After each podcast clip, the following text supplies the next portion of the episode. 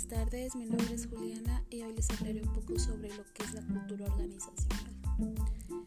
¿Por qué cada organización es diferente? ¿Qué es lo que hace que en algunas todos quieran trabajar y en otras los trabajadores prefieren no enviar su CV? Lo que marca el punto de distinción es la cultura organizacional. La cultura organizacional es un conjunto de creencias, hábitos, valores, actitudes, tradiciones existentes en todas las organizaciones y que las hacen únicas. Hidalberto, célebre escritor brasileño reconocido por sus trabajos en recursos humanos y administración, definió a la cultura organizacional como un sistema de creencias y valores compartidos que se desarrolla dentro de una organización o dentro de una subunidad y que guía y orienta la conducta de sus miembros. Por, otra parte, Stephen afirmó que la cultura desempeña numerosas funciones dentro de la organización.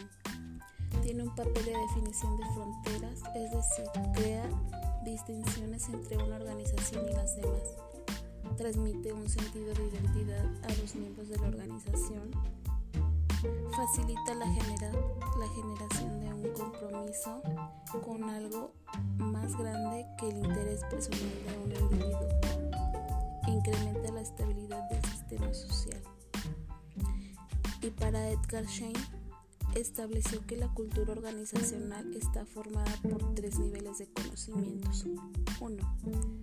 Supuestos inconscientes, que son creencias adquiridas y compartidas en relación con la empresa y la naturaleza humana. 2. Valores son parte de los principios, normas y modelos importantes que dirigen el comportamiento de quienes conforman la organización. Y 3. Artefactos. Es todo lo que se puede ver, oír y sentir dentro de una compañía. Los elementos que componen la cultura organizacional. 1. Identidad. La identidad de la empresa está consultada por visión. Es el conjunto de intenciones que mueve la organización a sus trabajadores. Es su razón de ser. Por ejemplo, Disney está comprometida a crear felicidad para todos los públicos a partir de sus películas.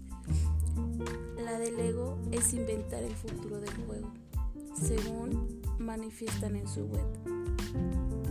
Queremos convertirnos en pioneros del desarrollo de formas materiales y modelos de negocio de juegos nuevos, aprovechando los fenómenos de la globalización y la digitalización.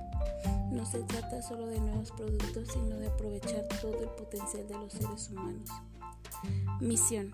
Hace referencia al objetivo de la empresa a largo plazo. En el caso de Coca-Cola, su misión es refrescar al mundo, inspirar momentos de optimismo y felicidad, Coca-Cola fue creada por John en 1886 en una farmacia de la ciudad de Atlanta, Estados Unidos. Surgió como un jarabe para prevenir los problemas de digestión y que aportaba energía. Actualmente es uno de los refrescos más famosos del mundo. Dentro de su cultura organizacional tienen varios rituales que realizan con sus empleados, como son la celebración de lanzamientos de campañas de las marcas, aniversarios en el día de aniversario de Coca-Cola o en el día del medio ambiente. La bienvenida a los nuevos trabajadores con una canasta que contiene la línea completa de productos de la marca y un desayuno los espera en su sitio de trabajo para empezar con fuerza la jornada laboral, además de una carta personalizada. El día de su cumpleaños, el empleado recibe una tarta y una carta firmada por el presidente de la organización. Cuando un empleado tiene un hijo se le obsequia un set de bienvenida. Campaña de incentivos para premiar a quienes defienden los valores corporativos. Esas son algunas pinceladas solo de su cultura organizacional. Valores. Son los cimientos sobre los cuales se construye una marca, guían su comportamiento y las acciones que se realizan. 2. Sistema de control. Las normas son necesarias para toda cultura organizacional.